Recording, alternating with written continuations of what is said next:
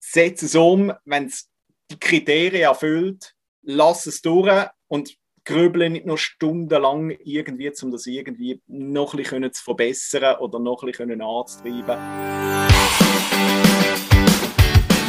Hallo und herzlich willkommen zum Mach dein Ding Podcast. Erfahre von anderen Menschen, die bereits ihr eigenes Ding gestartet haben, welche Erfahrungen sie auf ihrem Weg gemacht haben und lade dich von ihren Geschichten inspirieren und motivieren, um dein eigenes Ding machen. Mein Name ist Nico Vogt und ich wünsche dir viel Spaß bei dieser Folge vom Mach dein Ding Podcast. Herzlich willkommen zum heutigen Interview. Mein heutiger Interviewpartner ist der Pascal Rüeger. Er ist sogenannter Serial Entrepreneur. Der aktuelle Fokus ist auf der Focus Food AG, mit der er unter anderem das Fat Burning Beast macht. Ähm, was genau das ist, erzählt er aber gerade selber. Hallo Pascal, wie geht es dir? Schön bist du da. Hoi, geht mir gut. Danke vielmals und merci für das Interview. Dankeschön. Ich freue mich, bin gespannt. Ähm, wir haben vorher schon schnell darüber geredet, gell? Am Samstag hast du gerade einen, einen Lauf gehabt, bist siebeneinhalb Stunden gesäckelt. Also du bist neben dem Unternehmer noch Läufer. Das ist richtig so. Ja, ich nenne mich immer äh, Serial Entrepreneur, Runner und Dad. Das sind meine drei Pillars, die ich eigentlich äh, wo ich kann und das füllt meinen Tagesablauf. Also entweder bin ich am Arbeiten, entweder bin ich am Rennen oder entweder bin ich für die Kinder also eh immer auf der, auf der Beine. Das sind so meine drei Sachen und sonst hat dann Zeit, keine Zeit mehr übrig. 24 Stunden sind auch bei mir 24 Stunden okay. einfach durchgetaktet. Schlafen wird in dem Fall unterbewertet, überbewertet oder wie? Nein, ich probiere eigentlich gerade äh, in den letzten Jahren, habe ich angefangen immer mehr zu schlafen. Ich probiere tatsächlich eigentlich mindestens siebeneinhalb Stunden pro Tag zu schlafen. Mir ist das wichtig. Ich bin einfach zeitig im Bett. Meine Kinder sind äh, 11 und 13 und ich bin äh, im Bett, wenn sie noch wach sind. Das ist für mich okay. Okay, cool. Also, ich habe gesagt, aktuell, aktuell Fokus ist bei der Focus Food AG. Was genau machst du mit der Focus Food AG? Jawohl, mit der Focus Food AG, das dient eigentlich als Umbrella-Kompanie für gesunde, zuckerfreie, nachhaltige Lebensmittel. Wir wollen eigentlich den Leuten Zugang verschaffen zu besseren Lebensmitteln. Und besser ist immer ein bisschen die Frage, was ist das genau? Das heißt, wir probieren auch mit Informationen aufzuklären was kannst du essen, was kannst du konsumieren, was passiert in deinem Körper, vor allem wenn du Zucker konsumierst, was gibt es alles für Superfoods und wo musst du vielleicht ein bisschen schauen, wenn du Kohlenhydrate zu dir nimmst, wenn du Proteine zu dir nimmst und wenn du Fett zu dir nimmst. Wie, wo, was. Und das ist eigentlich unsere Aufgabe, das haben wir uns zur Mission gemacht, dass wir den Leuten verhelfen, zu einem besseren, zu einem gesünderen und zu einem nachhaltigeren Leben. Okay. Ähm bist du Lebensmitteltechnolog oder äh, was ist jetzt ähm, was befähigt dich dazu, dass du weißt, was gut ist für, für ja. die Leute? Das ist eine gute Frage und das ist im Intro gesagt. Ich, äh, ich renne, ich renne viel und wenn du Leistungssport betreibst, dann musst du dich auf kurz oder lang eigentlich mit der Ernährung auseinandersetzen. Und dann fangst du mal ganz einfach mal an, ja, was ist sich überhaupt? Und dann fangst du mal das an aufsplitten auf die entsprechenden äh, auf die entsprechenden Anteile, was jetzt drin, was tut mir gut, was tut mir nicht gut, probierst du mal subjektiv zu urteilen, dann probierst du mal nachzulesen, probierst du mal nachzuschaffen, dann schaffst du die verschiedenen Diäten ein, liest die da drin rein. Und du baust dir eigentlich, weil der Körper durch den Leistungssport so unfassbar wichtig wird, baust du dir ein riesengroßes Wissen da dazu auf. Und das Wissen, das hat mir ein bisschen gefehlt eigentlich. Äh, ich habe es zusammengesucht von amerikanischer Seite. Ich habe Studien durchgeschafft, durchgelesen. Ich habe äh, Interviews äh, gemacht mit anderen Leistungssportlern, habe mich da eigentlich in diesem Wissen probiert vertieft einzuschaffen und habe dann irgendwann müssen sagen, ja gut, das Wissen kann ich auch anderen zur Verfügung stellen. Und das ist dann eigentlich der Ursprung von, von der Firma gewesen, wo ich gesagt habe, ja, wenn ich das vielleicht würde gern wissen, würden das vielleicht andere Kunden auch gern wissen. Und darum sehe ich mich doch bedingt äh, befähigt eigentlich, aber sehr stark praxisorientiert, äh, da können Einfluss zu nehmen und da auch können beratend, sage jetzt oder mal informierend, können einzuwirken. Okay. Und du stellst du die, also was verstehst jetzt du unter Lebensmittel? Sind das äh, wirklich ganz normal, was ich so im täglichen Bedarf habe, oder sind das eher Supplement oder Nahrungsergänzung oder Nahrungszusatz? Was bietet ihr genau an? Ja, wir haben ein bisschen verschrieben eigentlich äh, vom Leistungssport abgewendet ist äh, Zucker immer das große Thema gewesen. Und mhm. Zucker in diesem Zusammenhang eigentlich äh, sportlich bezogen eher auf Entzündungen, äh, aber auch einfach, um den Zuckerkonsum zu reduzieren, weil wir herausgefunden haben, ja, ich fühle mich einfach gesünder, wenn ich weniger Zucker esse. Und mhm. daraus haben wir uns mit den verschiedenen Diäten befasst, mit der Low-Carb-Diät, mit der ketogenen Diät und haben geschaut, ja, wo, wie, was, wie, wie, können wir, wie können wir das in den Alltag einbauen. Und wir haben dann auch festgestellt, dass für die Leute eigentlich ja, der Verzicht von Zucker tut weh. Und äh, wenn wir dann das Ganze noch weiter treiben und sagen, der Kohlenhydrat tust auch noch ein bisschen reduzieren, dann ist irgendwann die Lust und der Spaß von den Leuten ein bisschen vergangen. Und dort haben wir probiert, Nahrungsmittel zu finden, die mit, äh, mit Süßstoffen funktionieren, aber nicht mit chemischen äh, Süßstoffen, sondern mit natürlichen Süßstoffen. Wir haben probiert, auch den Leuten aufzuzeigen, hey, äh, du musst nicht immer, du musst nicht immer Brot essen äh, zum Nacht, du musst nicht immer dein Müsli haben. Wir haben das Ersatzmüsli geschaffen, wir haben Ersatznudeln, die der Kunde äh, kann nehmen so dass er eigentlich nicht muss auf seine Convenience-Artikel verzichten, zu einem gewissen Teil mhm. muss er das, aber auf der anderen Seite haben wir gewisse Replacements, wo er einfach kann sagen, hey ja, äh, in einem einfachen Beispiel, ich habe bisher einen, einen Jockey-Aufstrich Nutella genutzt und, bis, und jetzt nutze ich neu auch gerne einen Aufstrich und der hat dann halt weniger Zucker drin und ist dann halt äh, natürlich gesüßt. Das ist so ein bisschen unsere Ideologie. Also wir wollen nicht jemanden komplett wandeln, weil das schafft er vielleicht für einen Monat, vielleicht für zwei Monate, wenn er mag durchheben mag, vielleicht für drei, vier, fünf Monate mhm. durchheben und dann geht man in alte Muster. Und das haben wir auch gesehen, dann gibt es Jojo-Effekt von den Leuten, vor allem Leute, die nachhaltig abnehmen und das ist ja nicht mehr zielführend gewesen. Und probieren wir gute, gesunde Produkte, die man eigentlich durchgehen kann, seine bestehenden ersetzen. Okay. Ähm, dann tust du aber die nicht alle selber produzieren, sondern die tust du irgendwie, suchst du auf der Welt zusammen und tust die in die Schweiz importieren, oder wie ist denn genau das Geschäftsmodell? Das ist teilweise, das ist richtig, jawohl. Also wir sind beispielsweise ein grosser Importeur von Shirataki-Nudeln. Äh, das ist eine Nudel ohne, ohne, ohne Kohlenhydrat. Ähm, schmeckt fairerweise muss man das zugeben, schmeckt ein bisschen nach nichts. Mhm. Äh, das hat die Pasta an sich.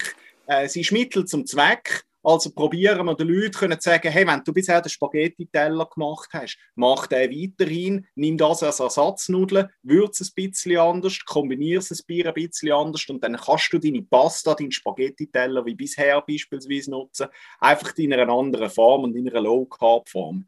Das sind Sachen, die wir, äh, wir direkt importieren.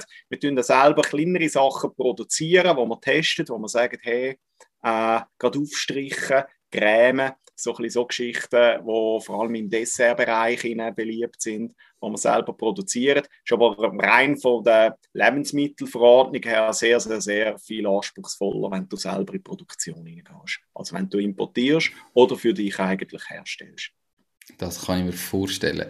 Das klingt jetzt noch relativ viel. Ähm, kannst du vielleicht etwas sagen, wie das so die Firma aufgestellt ist, wie viele Mitarbeiter haben wie viel Umsatz machen ihr, sodass man sich das vielleicht noch ein bisschen besser vorstellen kann? Ja, absolut. Also wir sind eigentlich, ich selber als Biohacker sozusagen und ein bisschen alles mal testet und einfach mal einkauft und probiert ähm, im, vor, vor, rund zwei Jahren gestartet. So ein bisschen aus der, man sagt aus der Garage aus, ist aber gleich ein Wohnzimmer gewesen. Es klingt einfach ein bisschen spannender aus der Garage aus. Also kann man sagen, quasi aus der Garage aus.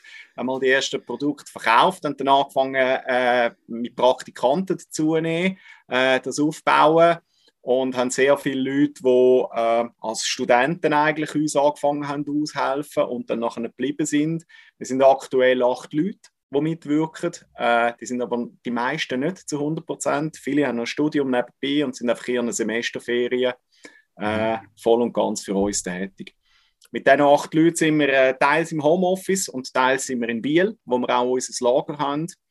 Und äh, erreichen den Umsatz äh, roundabout jetzt sechsstellig, wo wir, äh, wo wir erreicht, wo wir erreicht haben im letzten Jahr und probieren monatlich so zwischen 10 und 15 Prozent zu wachsen, nach wie vor seit dem Anfang. Okay. Und wo verkaufen ihr das ähm, hauptsächlich? Also ist jetzt ein Online-Brand oder habt ihr da lokale Stores oder gehen ihr über den Handel in der Schweiz als Importeur? Wie macht ihr das? Ja, wir haben klassisch mal einfach probiert abzuverkaufen, das heißt möglichst schnell mal einen Online-Shop aufzubauen, Fat Burning Beast und dort unsere Zielgruppen auch quasi zu finden und, und, und probieren, was funktioniert, was funktioniert nicht. Und dort so ein bisschen die Expertise geschaffen, dann auch mit dem Produkt, was stimmt genau, wie stimmt es genau. Und nachdem wir uns stark positioniert haben, haben wir eigentlich äh, verschiedene Sachen gelernt. Wir haben gelernt, A, welche Zielgruppe haben wir ganz genau und was will sie von uns. Das ist mal Punkt 1. Punkt 2 ist auch, wenn du ein Brand willst, nachhaltig aufbauen musst du vor allem sehr, sehr, sehr viel Aufklärungsarbeit da drin bringen, auch ein grosses Budget drin bringen. Und wenn du das kannst und wenn du das machst, musst du auf kurz oder lang auch über einen, äh, über einen B2B-Teil. Also du musst können in den Detailhandel kommen, du musst können an, an, an lokale Weiterverkäufer kommen. Das ist, äh, das ist ein wichtiger Punkt, der bei uns auf der Agenda 2022 steht, mhm. um nicht nur rein über den Online-Job zu vertreiben, sondern auch ein Partnernetzwerk oder einen Partnerbetrieb aufzubauen, wo unsere Produkte äh, aufnehmen. Okay, spannend. Also Herausforderungen haben wir noch genug in dem Fall im 2022. Ich habe am Anfang in der Einleitung gesagt, du bist Serial Entrepreneur. Heute eben Focus Food AG. Ähm, wie bist du zu dem gekommen? Oder erzähl mal deine Story so, vielleicht von Schule, äh, erste Jobs und dann Selbstständigkeit. Ja, sehr gern. Ich bin äh, zu der Schule aus, äh, das ist rund 20 Jahre seither. Und äh, ja, zumal hat man, hat, man, hat man einfach noch mit Bank und Versicherung hat man gut ausgesehen, wenn man das in meinem Lebenslauf gehabt hat. Und da ich noch blauäugig eigentlich auch nicht so genau gewusst, wo mich das Leben hintreibt. Äh, aber sicher nicht weiterhin in die Schule. Äh, bin ich mal auf der Bank gelandet, habe in einer UBS quasi meine ersten Sporen abverdient, auch als Praktikant. Und äh, habe dann ein bisschen Angst bekommen, weil man mich dort so ein Junior-Förderungsprogramm hat schicken und dann wieder äh, angedroht hat, du musst dann noch eine Schule nebenbei machen bin dann geswitcht in die Versicherung, das ist dann naheliegend gewesen, weil das hat auch noch, das hat sich auch noch gut äh, da. Und bei der Versicherung eigentlich im Verkauf gelandet.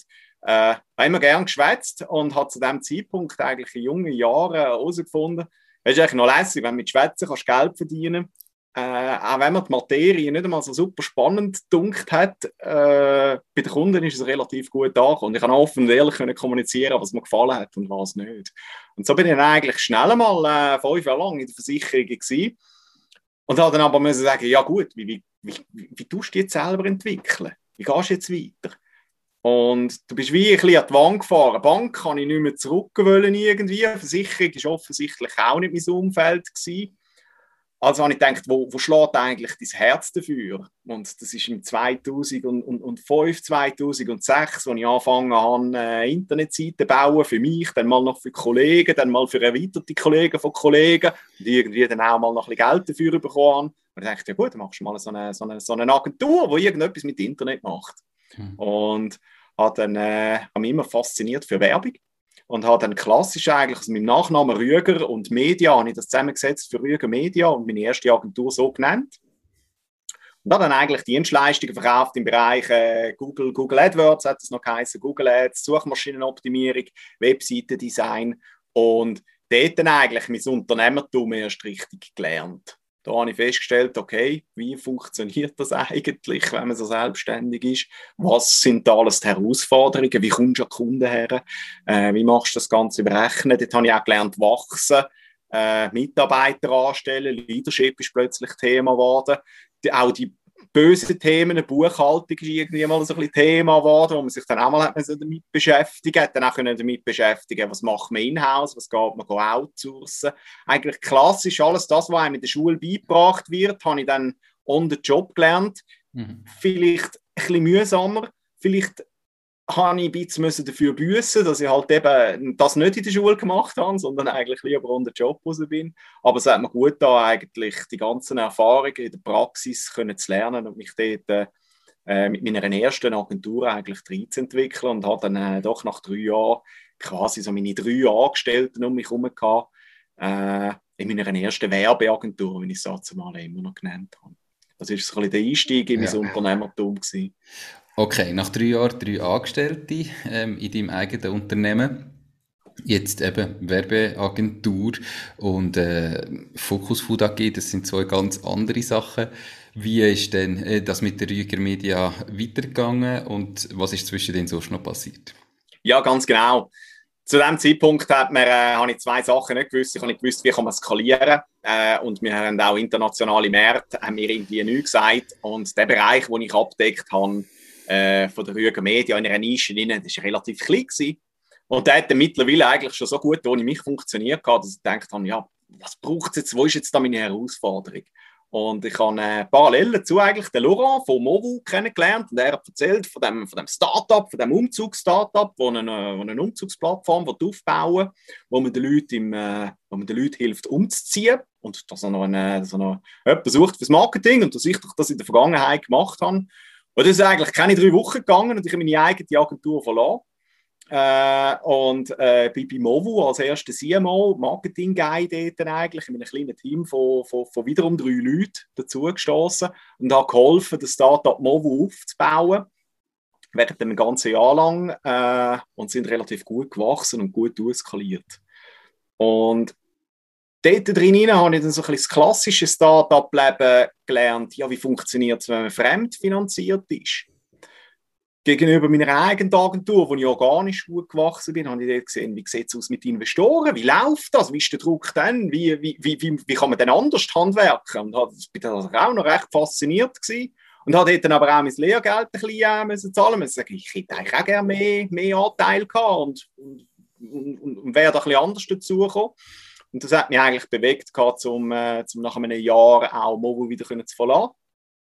Und äh, Wie es so ist, wenn man, wenn man dann wieder, wieder ein bisschen Zeit hat, äh, baut man eigentlich das nächste Unternehmen auf. Und das habe ich dann selber finanziert und mit Investoren finanziert. Und das ist, äh, ist CiviCube. Und mit CiviCube haben wir Software as a Service produziert, wo wir geholfen haben, Weiterbildend Suchende an Weiterbildungen zu vermitteln. Mit der Kickoff-Finanzierung ist das Businessmodell. Ich bin dort äh, als CEO tätig, auch selber Kapital raisen, Investoren suchen, pitchen, auch diese Seite noch dürfen kennenlernen und habe dann auch äh, die Möglichkeit gehabt, um dort äh, ja, halt, halt auch schneller jetzt zu wachsen, mit Investorengeld können zu wachsen, schneller skalieren, schneller groß zu werden eigentlich bis nach zu äh, im Verkauf von, von, von, von CiviCube und manchmal ist es so, dass gewisse Sachen aufgehen und ich habe mittlerweile meine Anteile von Rügen Media einen Teil verkauft gehabt. und ich habe einen Anteil, äh, oder Movu ist mittlerweile verkauft worden an, an Palois Group und mit CiviCube hat es eigentlich lang gut ausgesehen, als würde es auch klappen. Und, äh, ja, aber manchmal klappt dann halt der Exit von der Company nicht genau so, wie er ist. Und äh, das ist dann nicht aufgegangen. Mhm. Und äh, habe dann quasi so ein bisschen äh, Sales und Fails kennengelernt. Und das ist dann so ein bisschen der Fails in meinem Leben gewesen. Und äh, habe da auch meine, meine, meine, meine, mein Lehrgeld daraus ausgezahlt und habe dann wieder Zeit gehabt. Und äh, also, nachher habe ich gewechselt. Das heisst, ähm, du hast bei Rüger Media einen Teil verkauft, aber nicht alles. Ja, ja ich habe das jetzt rausverkauft, das ist, äh, das ist eine GmbH gewesen. Mhm. Äh, halt, weil sie nicht investorengetrieben war, ist das eine GmbH gewesen und darum habe ich das jetzt rausverkauft. Es ist auch an eine Agentur gegangen und äh, einzelne Portale sind an AZ Media gegangen. Ja. Okay, und das heißt aber selber in dem Sinn, operativ ist in der GmbH nicht mehr gelaufen, sondern du hast einfach noch GmbH gehabt? Ja, das ist richtig, ja. Ja. Okay. Und CiviCube, ähm, woran ist es gescheitert? Ich meine, du hast jetzt gesagt, der Exit ist gescheitert, aber das heißt ja per se nicht, dass die Firma nachher dann nicht mehr weiterläuft, sondern du kannst ja dann einfach weiterarbeiten und vielleicht einen neuen Exit anstreben. Aber warum ist denn CiviCube in dem Moment äh, auch ja, eingegangen? Ja, ich glaube, es sind sicher mehrere Sachen, die passiert sind gleichzeitig. Einerseits äh, habe ich ein bisschen fest auf den Kanal gedruckt oder habe mich ein bisschen fest auf das verlassen, dass wir, äh, dass wir in Exit ansteuern, mhm. ähm, wo auch lange gut ausgesehen hat oder wo lange eigentlich äh, aufgesetzt worden ist. Das ist ein Teil gewesen. Das heißt, wir haben auch bereits schon mit der Kostenreduktion angefangen, haben Brut fit für den Verkauf gemacht, wie es so schön heißt, also schön für die Hochzeit, dass es entsprechend funktioniert. Und äh, dann ist, äh, dann ist äh, äh, eine Entwicklung von Personal, im, das, ist, äh, das ist dann im 2018, 2019, bevor Corona kam, ist, das auch ein bisschen ein blödes Topic gewesen, um mit Firmenkunden da noch über Personalentwicklung zu reden, nachdem äh, das ganze Personal plötzlich die war von einem Tag auf den anderen und äh, relativ viel geändert hat im Angestelltenverhältnis von der, von der Mitarbeiter zu der Firma. Also wir sind dort auch in eine dumme Zeit reingekommen, und ich konnte es wie nicht mehr können heben, nicht mehr können weitertragen und auch nicht mehr mögen weiter das Kapital irgendwie organisieren, um die ganzen Operations wieder hochzufahren. Und dann haben wir uns entschieden, es ist wohl besser, wenn wir das, äh, wenn wir das eigentlich, äh, wenn wir das rausverkaufen. Wir haben dann einen Teil Technologien daraus verkauft, so dass wir es, so, dass wir eigentlich äh, ja, das Bestmögliche daraus gemacht haben, sag ich jetzt mal so. Okay. Und nachher, also das ist in dem Fall, in der Corona-Zeit müsste in dem Fall ums 2020 herum gewesen sein, wo es dann so war. Ja, ganz genau, ja. Und das heisst, ähm, nachher hast du wieder Zeit gehabt und dann ist ja. Focus Food AG gekommen. Das war genau die Zeit, gewesen, wo ich einen Haufen Zeit hatte zum Laufen, zum Rennen und dann halt äh, die Ernährung Thema geworden ist. Und dann habe ich eins und eins zusammengezählt und dann sind wir halt wieder mit Erfahrung als Entrepreneur äh, ein Produkt, das mich interessiert und die Fähigkeit, können das technologisch, äh, technologisch eigentlich zu verkaufen, sei es in einem einfachen Shop bin oder einfach mal ein MVP aufbauen, äh, hat dann eins ins andere gegeben. Und somit ist der Shop schneller gestanden, als mir lieb war. Ja. Diese Podcast-Folge wird gesponsert von der All-in-One-Agentur. All-in-One-Agentur sorgt für digitalen Erfolg in deinem Unternehmen. Ob KMU, selbstständig oder Startup, mit der All-in-One-Agentur ist dein digitaler Auftritt, dein digitale Marketing und die interne Digitalisierung auf dem nächsten Level. Kontaktiere jetzt die All-in-One-Agentur für ein unverbindliches Angebot. www.all-one-agentur.com ist natürlich auch verlinkt in den Show Notes. Spannend. Ähm, jetzt, du hast eben die beiden Seiten erlebt. Einmal organisches Wachstum, selber äh, Firma gründen und langsam wachsen und einmal externes Wachstum mit ähm, Investoren, schnelles Wachstum und Skalieren. Die meisten Leute haben ja das entweder oder, sage ich jetzt mal. Wenn jetzt du zurückschaust, was ist so der grösste Unterschied zwischen diesen beiden Geschichten? Ja, ich glaube, so riesen Unterschied gibt es gar nicht. Äh, prinzipiell ist es ganz wichtig, dass du deine Zeit clever einteilst, dass du weißt, wer sind deine Kunden und probierst von Anfang an an Kunden zu verkaufen. Ein Investor ist nur bedingt Fan von dir, wenn er deine Idee muss mitentwickeln muss und, äh, und du selber eigentlich noch nicht weißt, wo genau hin willst und, und, und was genau machst. Also du musst wirklich in, in, in beiden Fällen musst du Zeit eigentlich immer können ins, ins Problem investieren. Kann ich das Problem lösen? Habe ich ein Produkt, das das Problem löst? Kann ich auf das ein Businessmodell aufbauen? aufbauen? Und da musst du deine Hausaufgaben machen. Und die musst du in beiden Fällen machen. Äh, wenn ein Investor wirft dir auch nicht einfach das Geld nach, nur dass du verschleuderst als Investor willst du genau auch sehen, der Unternehmer, der weiß, was er macht. Er, mhm. er weiß, wo der Markt ist, er, er versteht sein Businessmodell, er kann mal Geld verdienen, er kann mir plausibel erklären, wieso dass er es im Moment nicht kann und wie schnell dass er mit meinem Geld kann wachsen Und dann ist der Investor zufrieden und das ist eine Aufgabe, die du auch als Unternehmer äh, musst haben. Und das andere ist dann nur das Kapital dazu. Das ist eine Ressource, die ist limitierend, die langt wieder für eine gewisse Zeit und bis dann musst du sicher den Milestone erreicht haben oder bereits Break-Even laufen. Also es schenkt dir Kapital nur noch ein bisschen mehr Zeit, mhm. aber das Problem musst du trotzdem lösen. Okay, wenn du jetzt so sagst, als, als CEO von einer Firma, die Kapital sucht, oder äh, bei Movo nachher eben bei CiviCube, wie viel Zeit investierst du in Kapitalsuche? Ja, das ist, eine, das ist eine schöne Frage. Manchmal zu viel im Nachhinein betrachtet. Manchmal probiert man so stark seinen Fokus auf Investorensuche zu setzen, dass man fast sage jetzt mal, die Halbzeit verbrötelt, nur zum Gelder akquirieren. Mhm. Wobei man diese Zeit gescheiter würde akquirieren, zum eigentlich Kunden gewinnen, die dann nachhaltig dieses Produkt kaufen und eigentlich der Geldfluss, wenn auch vielleicht ein bisschen limitierter oder ein bisschen kleiner, aber eigentlich immer würde stimmen. Also im Nachhinein betrachtet, man tendiert dazu, zum zu viel Zeit in die Investorensuche äh, zu setzen. Das hat bei mir bis stellenweise eigentlich äh, äh die Hälfte von der Woche eingenommen. Mhm. Wirklich die ganzen Gespräche, die ganzen Verhandlungen, das ist ein riesen Funnel, das ist auch ein Sales, der dort herrscht. Und dann muss ich mir überlegen, verkaufe ich eigentlich meine Story am Investor oder verkaufe ich meine Story eigentlich nicht lieber am Kunden und hätte einen zufriedenen Kunden, der nachher meine mhm. Produkte kauft? Aber das ist ja immer ein Trade-off, oder? Ich meine, du brauchst ja am Schluss, wenn du jetzt so ein Geschäftsmodell hast, brauchst du ja beides. Ähm, und pff, ja, ich glaube, gleich ähm, in dem Niveau kommt nicht einfach so ein Investor auf dich zu und will investieren, nur weil du Kunden hast. Also irgendeinen Teil musst du ja immer für den Investor aufwenden. Was wäre denn jetzt für dich rückwirkend so das richtige Verhältnis?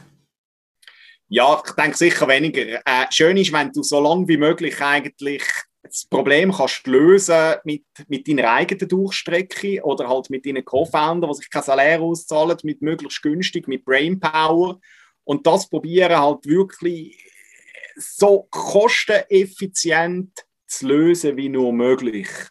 Wenn du diese Lösung hast, dann ist es einfach und braucht vor allem weniger Zeit, um den Investor auch akquirieren. Wenn du plausibel kannst aufzeigen, hey, look, ich brauche für das im Moment in einer Produktion 10 Stunden und mit dem Investment in die Maschinen rein kann ich es in einer Stunde lösen und dann ist es gerechtfertigt. Aber der Kunde muss können haben, der das eine Produkt auch kauft, was er auch will und wo auch den Mehrwert sieht. Er muss können haben. Und äh, ja, da musst du am Anfang äh, macht sicher Sinn, wenn du wirklich deine Hausaufgaben machst und, und stark kundenorientiert funktionierst, bis es du selber hast und weißt. Mhm. Und es ist ja gleich, ich sage jetzt, du hast ja nicht von heute auf morgen einen Investor, also du musst ja gleich frühzeitig sehen, dann und dann brauche ich Geld, wie viel Vorlaufzeit brauchst du da etwa, ähm, bis so ein Investor dann auch wirklich überzogen ist. Also du kannst ja nicht eben sagen, ich schaffe so lange, bis ich selber kein Geld mehr habe und dann suche ich einen Investor, weil dann bist du jetzt spät. Ja. Wie viel Zeit muss ich da einberechnen? Ich rechne da eine Zeit von einem halben Jahr. Das ist, äh, das ist sportlich. Ähm, drei Vierteljahr ist sinnvoller, dann setzt sie selber nicht so unter Druck. Je nachdem, wie große Kapitalrunde du, du schliessen äh, macht es dann vielleicht sogar Sinn, dass du sagst, okay, ich nehme wirklich ein Jahr schon Zeit. Und du kannst sagen, mein Runaway, also das Geld, das ich noch zur Verfügung habe, lange mir jetzt sicher mal noch drei Vierteljahr bis ein Jahr. Mhm. Äh, nötigenfalls kann ich es dann noch ein bisschen strecken oder es lange ein halbes Jahr nötigenfalls kann ich es dann noch ein bisschen strecken mit deren und dieser Maßnahme, äh, falls, es, falls es so weit muss kommen, weil ich nicht in der Runde kann schliessen oder weil halt äh, die Umstände gerade nicht so, wie sie erhofft oder erwünscht sind, mhm. rauskommen. Ein halbes Jahr ist sportlich, machbar, äh, lieber länger ist schöner. Ja. Und jetzt äh, Focus Food AG, hast du die äh, jetzt mit all der Erfahrung auf eigene Beine gestellt und möchtest du organisch wachsen? Oder bist du auch wieder den Weg mit Investoren am Suchen? Ja, man lernt jedes Mal dazu und probiert so eine Mittellösung zu machen, wie du vorhin anges angesprochen hast. Ich habe äh, das erste Jahr komplett selber finanziert, mhm. äh, ganze Laden, und habe mich dann entschieden, dass ich äh, mit einem guten Kollegen als Investor dazu nehme, auch mit einer tieferen Firmenbewertung wo aber rein als, äh, als Strateg und, äh, und, und, und Geldgeber eigentlich agiert, dass man mal so eine kleine Runde führt, quasi, und die eigentlich so lange führen, dass wir, äh, dass wir schon eine gute Basis haben für die Wachstumsfinanzierung. Und mhm. dann ist es äh, leider halt immer auch ein bisschen, äh, ein, bisschen Wunschdenken. Man braucht dann immer ein bisschen länger, als man denkt hat. Es braucht ein bisschen mehr Geld, als man denkt hat. Also wir, sind, äh, wir fangen jetzt an wieder mit der Kapitalsuche. Äh, sind so noch nicht ganz dort, wo wir gerne gewesen wären. Also sind noch nicht in einer Wachstumsphase drin. Und äh, ja, haben uns aber genug Zeit eingerechnet, dass das eigentlich aufgeht. Also, ich, wir haben jetzt so den Mittelweg probiert. Mhm. Äh, von beidem das Gute zu nehmen große Durchstrecke, lange Durchstrecke, möglichst viel selber und möglichst spart Eigenkapital. Ob denn das der perfekte Weg ist, wird sich dann vielleicht mit der nächsten Unternehmung noch zeigen. Oder, ja. oder das entwickeln. Was ist denn das Ziel jetzt vom, Focus Food AG? Also wenn du sagst, du, wenn du jetzt schon an die nächste Unternehmung denkst, ähm, ist das schon etwas, was du eigentlich noch jahrelang machen willst? Oder sagst du, nein, du bist das jetzt wirklich auch am Aufbauen und, und es ist wieder ein Exit angestrebt irgendwann an jemanden, der das dann vielleicht besser macht, an jemanden grossen? Oder hast du da im Moment gar nicht zu viel Gedanken gemacht? Ja, ich glaube, es gibt zwei, zwei verschiedene Gründe, wenn du so eine Firma machst. Also für mich ist es A, einfach eine riesige Motivation, zum, zum, zum, zum wieder etwas, etwas können aufbauen, etwas können mitentwickeln, etwas können mitgestalten. Das treibt mich an. Mhm. Ich glaube, dass, äh, um deine Frage zu beantworten, das würde eigentlich heißen, dass das nicht meine letzte Firma ist, prinzipiell. Mhm. Durch den Trieb, den ich in mir rein habe.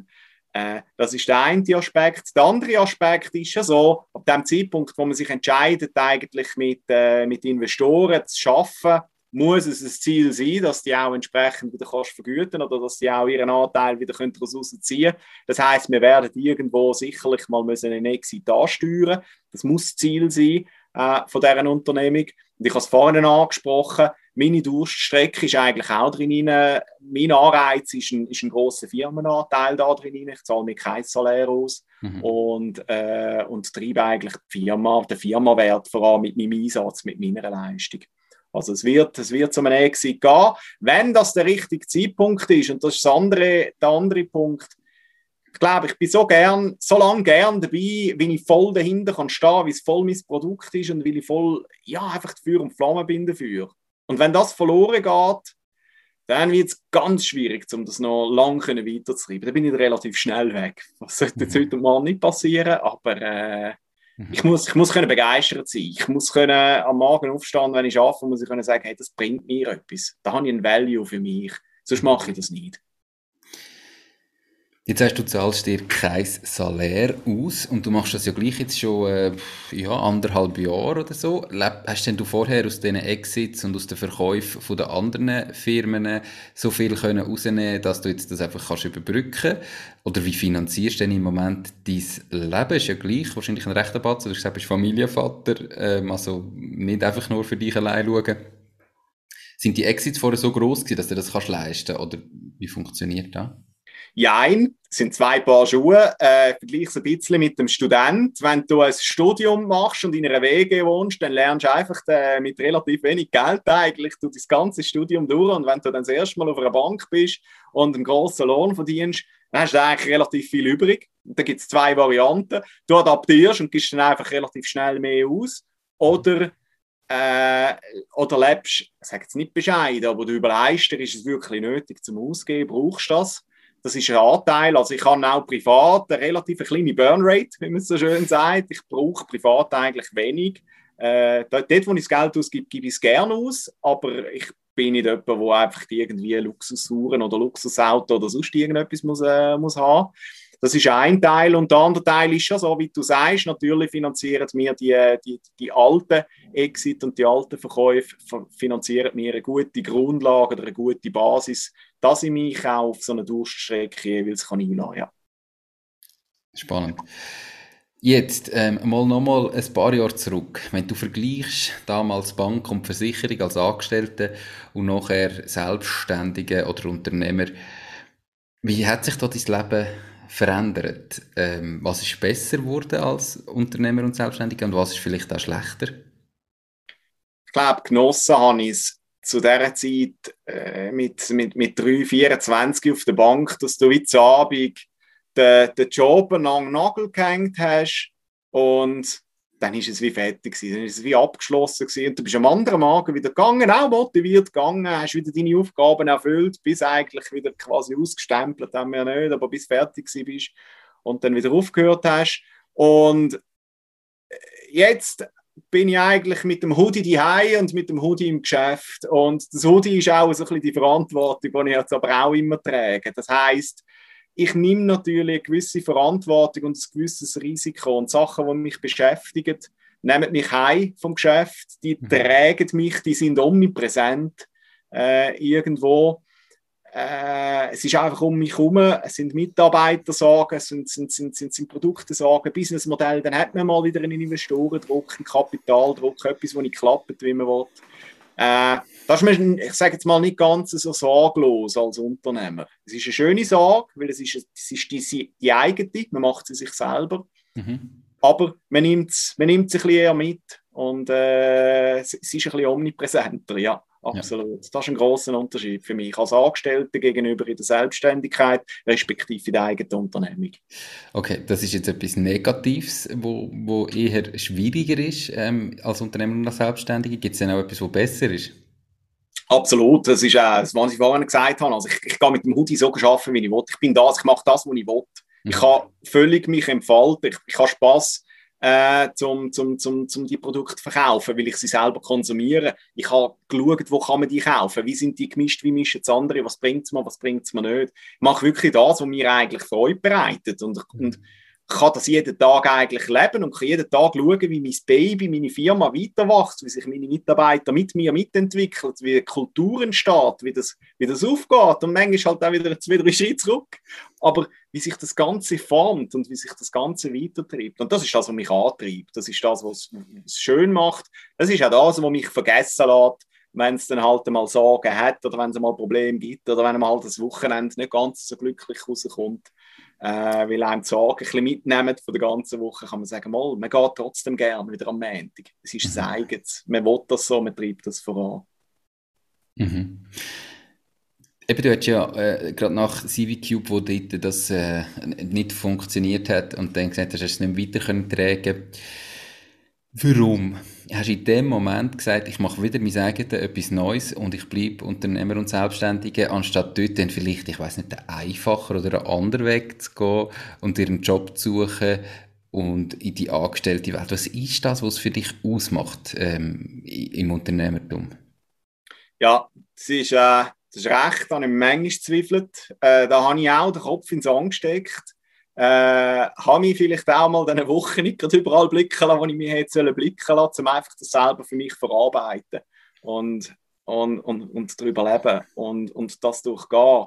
Und meine, es gehört dazu. Auf dem Papier weiß man die Statistik, dass nicht jeder, jeder Verkauf aufgeht und man will es dann gleich nicht erleben. Aber ich glaube, ich habe mir über all die Jahre so viel, so viel, so viel Resilienz an, angeeignet. Auch durchs Laufen, sage ich jetzt. Wenn du Ultramarathon laufst, tut es auch weh und du würdest am liebsten aufhören und trotzdem machst du es weiter. Ich glaube, du weißt, wenn du in einem Tal durchabgehst, es kann wieder aufwärts gehen und du musst es vorantreiben und du willst es und, und, und, und ich treibe das an, ich sporn das an und du probierst wieder kleine Erfolge eigentlich zu sehen, die, die wieder reinzuholen und die wieder können zu geniessen. Und das, das ist das auch, vielleicht auch nicht unbedingt Zucht so nach einem, nach einem Erfolg, sondern Zucht ein bisschen nach dem Auf und Ab. Auch nach einem, auch nach einem Leben, wo vielleicht nicht immer so klassisch geordnet ist, sondern einfach, wo du musst einstecken wo du einfach mal da stehst und nicht weißt, wie weiter. Äh, und dann musst du eine Lösung suchen. Ich glaube, das hat mich auch angetrieben äh, und, und, und, und weitergebracht und mich zu dem Zeitpunkt eigentlich weiter, weiterlaufen lassen, weiter funktionieren lassen und, und, und wieder eigentlich auf den, auf, den, auf den Zug aufspringen lassen. Mach weiter, mach, mach wieder etwas. Mhm. Also das Suchen nach der Herausforderung, nach der eigenen Challenge, dass dich selber immer weiter vorantreiben und nicht einfach stehen bleiben irgendwie in einem Job, wo du, wie gesagt hast, bei der Versicherung fünf Jahre gemacht hast und dann irgendwie das Gefühl hast, ja und jetzt, sondern dass einfach immer weiter soll gehen. Ich glaube absolut, das ist etwas, was mich antreibt, ja, definitiv. Cool. Du hast es selber schon gesagt, es ist nicht immer alles gut. Es ist auch schwierig manchmal. Was ist denn bis jetzt vielleicht der schlimmste Moment in deiner unternehmerischen Karriere oder so der größte Fehler, den du gemacht hast? Ja, ich glaube, ähm, es sind verschiedene, sind verschiedene Sachen. Äh, Mitarbeiterauswahl, vorsichtig. Äh, ich glaube, da entscheidet man vielleicht äh, ein bisschen schnell äh, am Anfang oder weiß gar nicht genau, welche Position wo, muss man wie besetzen, mit welchen Skills, probiert das vielleicht nach Bauchgefühl irgendwie besetzen oder, oder jemanden einstellen nach Bauchgefühl und hat gar nicht super definiert, nach was suchen wir und, und, und wer passt am besten auf die, auf die, auf die Stellenposition. Und dann rächt es sich, dann hat man jemanden auf einer Position, die eigentlich gut ist, aber vielleicht nicht für die Position geeignet ist. Und dann hat man einen Mitarbeiter, wo man, äh, was schwierig wird zum Führen, der auch nicht perfekt dazu passt. Ich denke, das ist immer, immer wieder eine große Herausforderung, ähm, wo, ich, wo, ich, wo, ich, wo ich gemacht habe, wo ich daraus meine, meine, meine, meine Lehre ziehen wie machst du denn das heute? Dass das, also wie, wie gehst du heute das an mit der Erfahrung aus der Vergangenheit, so ganz konkret? Ja, ich probiere wirklich abzuschreiben, was sind wirklich genau Skills, die die Person muss haben. Und das sind Hard Facts, aber auch gewisse Soft Facts. Wie tritt sie auf? Äh, wie, wie funktioniert sie? Wie, wie kann sie im Team dazu passen? Und was passt dazu? Und nicht, weil eine Person dann nach einem Interview gut tönt, sich eine, eine Position für die Person zu schaffen das ist der falsche Weg. Wenn ich denke, äh, mal, die Person redet eigentlich gern, die wäre gut im Verkauf raus und wir könnten die eigentlich im Verkauf einsetzen, ist es gar nicht mehr das, was ich eigentlich gesucht habe, wenn ich vielleicht etwas anderes gesucht habe. Und darum dort wirklich sehr, sehr, sehr sehr brutal eigentlich nach einem gewissen Raster können zu urteilen. Ähm, macht es einfacher und hilft einem, die richtigen Leute zu finden und sich wirklich auch Zeit zu lassen. Und auch wirklich nachfragen und, und, und wirklich auch offen, ehrlich, direkt. Ein Startup ist kein Zuckerschlecken. Äh, unsicherer Lohn, große Risiken, äh, mal vielleicht ein Switch der Position in der Verantwortung, länger bleiben, äh, etwas anderes machen, als man es gelernt hat. Das sind viele Sachen, die man muss im Vorhinein kommunizieren muss, sich der Mitarbeiter muss bewusst sein, wenn er das will. Die Podcast-Episode wird gesponsert von Knows, knows.com, der Schweizer Marktplatz für jeden Auftrag. Du findest auf knows.com einfach, sicher und zu einem fairen Preis für jede Aufgabe Menschen, die dich im privaten oder beruflichen Alltag unterstützen können. Genauso kannst du auf Knows Jobs erledigen und dein eigenes Einkommen erhöhen. Knows schenkt dir übrigens 30 Franken für deinen ersten Auftrag. Mhm. Also ehrlicher kommunizieren ihm gegenüber, was auf ihn zukommt und gleichzeitig objektiver darauf schauen und weniger emotional ähm, quasi in dem Moment entscheiden. Probieren wir es zumindest so, ja. okay, perfekt. Äh, ja, es klingt einem nicht immer alles, aber wenn man schon mal weiss, wo daran man muss schaffen, ist immer schon mal gut. Kommen wir zu den Supermomenten weiter. Was ist bis jetzt der beste Moment, den du hast in deiner unternehmerischen Karriere? interessanterweise glaube äh, oder, oder einer der schönsten Momente war eigentlich gewesen, wo ich, äh, wo ich frisch angefangen habe. Also wo ich quasi meine, meine ersten Gelder mal, mal, mal verdient habe und so abgerechnet irgendwie fünf Stutz übrig hatte, dann quasi mit dem, wo ich eigentlich alles investiert habe und nebenbei noch geschafft habe und nicht abgerechnet habe und irgendwie so ein Gefühl gehabt, ja, jetzt rendiert es, also jetzt wird das, das Ding. Mhm. Und, äh, und so klein, dass man da noch war, oder? Man hat sich, müssen, man hat sich, man hat sich mit den ersten fünf Franken, also ich glaube sieben Stutz ist es gewesen, man hat sich an diesen sieben Stutz müssen aufarbeiten und hat dann plötzlich können sagen, hey, also diesen Monat oder diese Woche bin ich jetzt mal schon auf 70 Stutz, diesen Monat bin ich jetzt schon mal auf 700 Stutz, hey, diesen Monat bin ich mal auf 7000 Franken äh, eingekommen, wie man sich da langsam eigentlich äh, schafft von den, von, der, von, der ganz von der ganz kleinen Punkten. Und dann ist es natürlich immer wieder schön, wenn einem Kunden ein positives Feedback geben. Äh, egal, was man gemacht hat, man, man brütet extrem lange an die Ideen, probiert irgendetwas äh, aufzubauen, macht einen Haufen Interviews, befragt Kunden. Aber wenn einem der Kunde mal wirklich sagt, hey, das Produkt finde ich cool, das hilft mir, das ist ein schönes Feedback. Und das gibt einem Genugtuung für das, dass man dann halt doch zum Teil eine Stunde lang darüber gebohrt hat und probiert, irgendwie das Richtige zu finden und, und, und den perfekten Weg zu finden.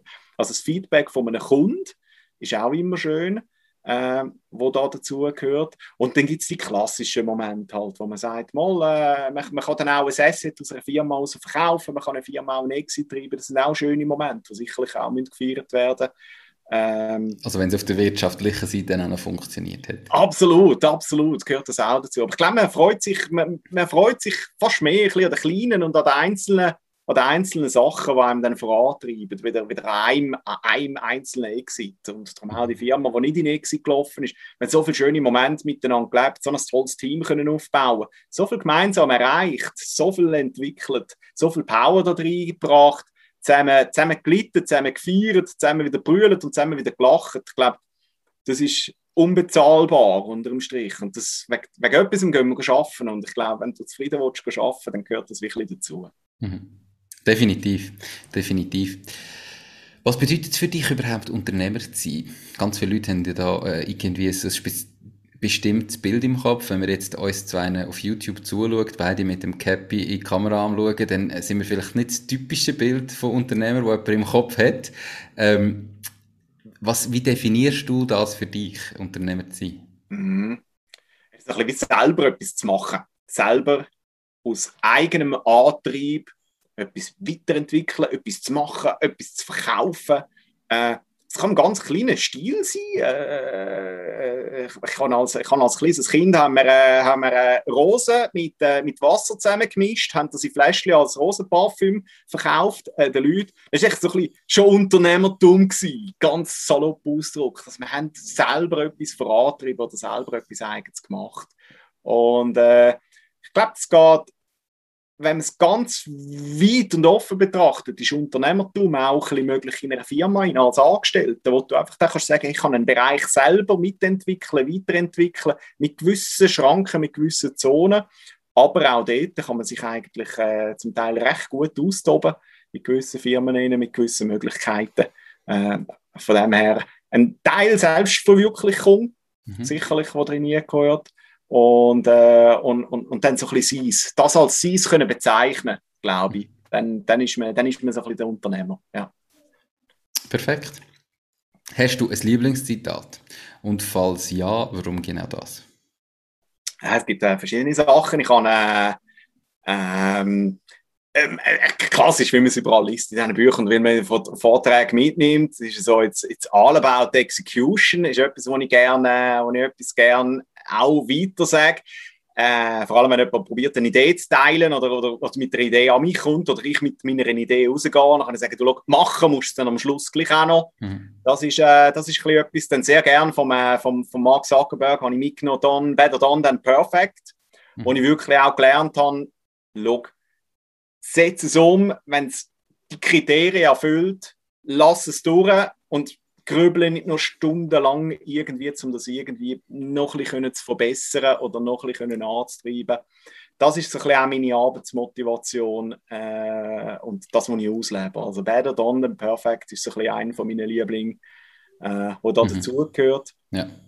Und dann, äh, ich habe es vorhin noch erwähnt, vielleicht noch so ein dritten ist äh, äh, Hire Slowly, Fire Fast äh, ist auch so einer, den ich eigentlich selber kennengelernt habe. Genau daraus raus, also wirklich im, im, im Hiring in vorsichtig sein, langsam sich Zeit lassen, sich gut überlegen, äh, dass du den richtigen Fit hast in der, in der Persona mhm. Und Leute, die nicht ins Unternehmen passen, auch bezieht das Gespräch suchen, dass es so nicht funktioniert, dass es so nicht kann weiterlaufen kann.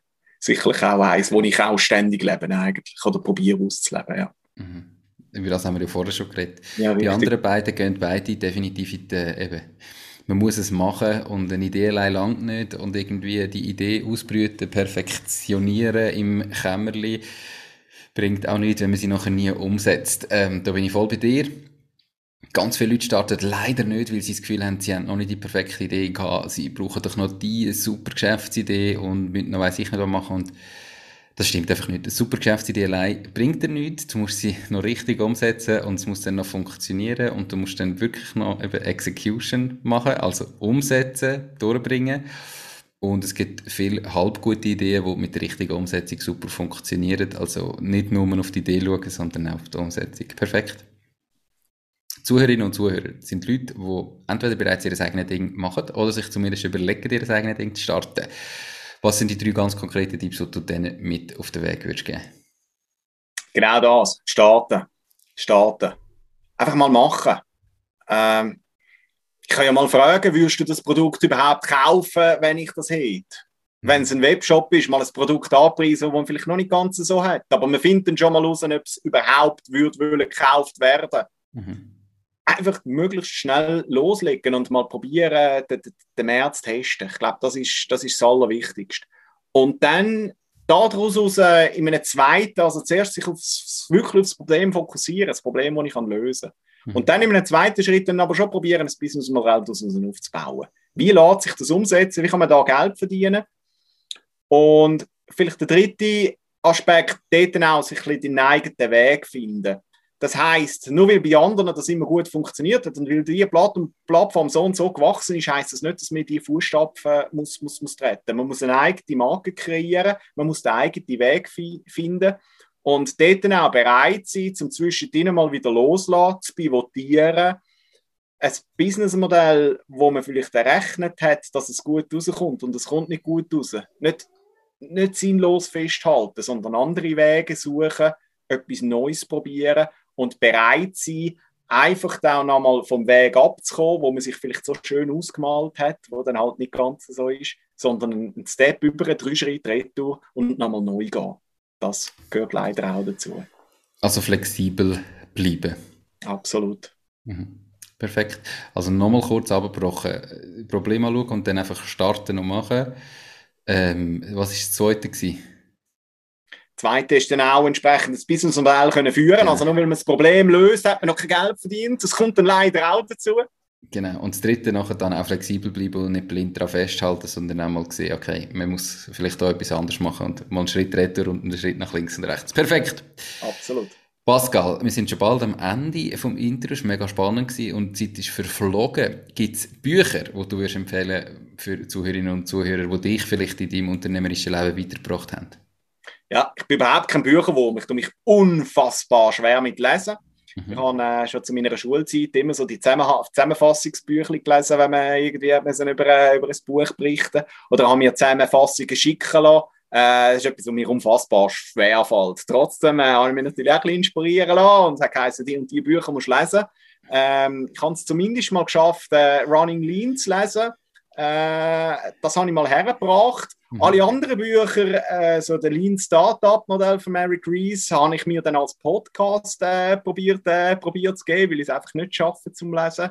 Äh, denke, das sind so ein bisschen, äh, das sind so ein bisschen die, die zwei Sachen, die mich auch getrieben haben. Also wirklich, wie, wie baut man ein MVP, wie kann man es umsetzen und, äh, und wie kann man dann ein Businessmodell daraus, äh, daraus, daraus schaffen. Zumindest eins davon habe ich geschafft zum Lesen, wenn auch nicht äh, wenn es auch nicht so ein Sticks war. Aber ich bin okay. überhaupt kein Leser. Ja. ja, Lean Startup von Mary Chris ist definitiv ein Klassiker. Ähm, ihr findet natürlich beide Bücher verlinkt in den Show Notes, ähm, auf YouTube unterhalb vom Video und auf der Webseite www.mach-ding.ch, dass ihr es euch gerade bestellen könnt, ähm, zum Lesen und sonst irgendwo das Hörbuch geht natürlich auch immer. Pascal, perfekt. Merci viel, viel mal für deine Zeit wenn jetzt jemand zulässt und sagt, ähm, Fat Burning Beast oder die Produkte sind spannend, ich wollte gerne mal etwas bestellen oder genauer anschauen, wie und wo kann man dich am besten erreichen? Jawohl, wir sind eigentlich erreichbar online, www oder https fatburningbeast.ch, alles aneinander. Das ist ein, äh, das ist ein Brand von uns. Oder aber wer will die Shirataki-Nudeln probieren, der bestellt die Shirataki-Box unter shiratakibox.ch, eine Kennenlernbox und kann sich dort gerne mal durchdegustieren mit Rezepten und mit Informationen, was man damit alles so kann kochen kann, wenn man Nudeln hat, die eben vielleicht vermeintlich noch nichts schmecken, aber keine Kalorien haben und trotzdem können fein werden. Perfekt. Super. Merci viel, viel mal für deine Zeit ähm, und dass du da bist. Und ganz viel Erfolg weiterhin mit ähm, allem, was du noch machst. Wie du sagst, wahrscheinlich irgendwann noch mit einem weiteren Projekt. Und ja, ganz einen schönen Tag noch. Danke vielmals. Merci fürs Interview. Danke dir. Mach's gut. Ciao, Mach's Pascal. Gut. Ciao, tschüss, Nico. Ciao. Das war es auch schon mit dieser Podcast-Folge. Ich bedanke mich ganz herzlich fürs Zuhören. Ich würde mich außerdem extrem freuen, wenn du auf meine Webseite www.mach-dies-ding.ch wirst gehen und dich dort in mein Newsletter einträgst. Damit kann ich dich über neue Folgen und Themen, die dir helfen, dein eigenes Ding zu starten, informieren. Nochmal danke vielmals fürs Zuhören und bis zur nächsten Folge vom Mach dies Ding Podcast. In dem Sinn, alles Gute und bis dann, dein Nico.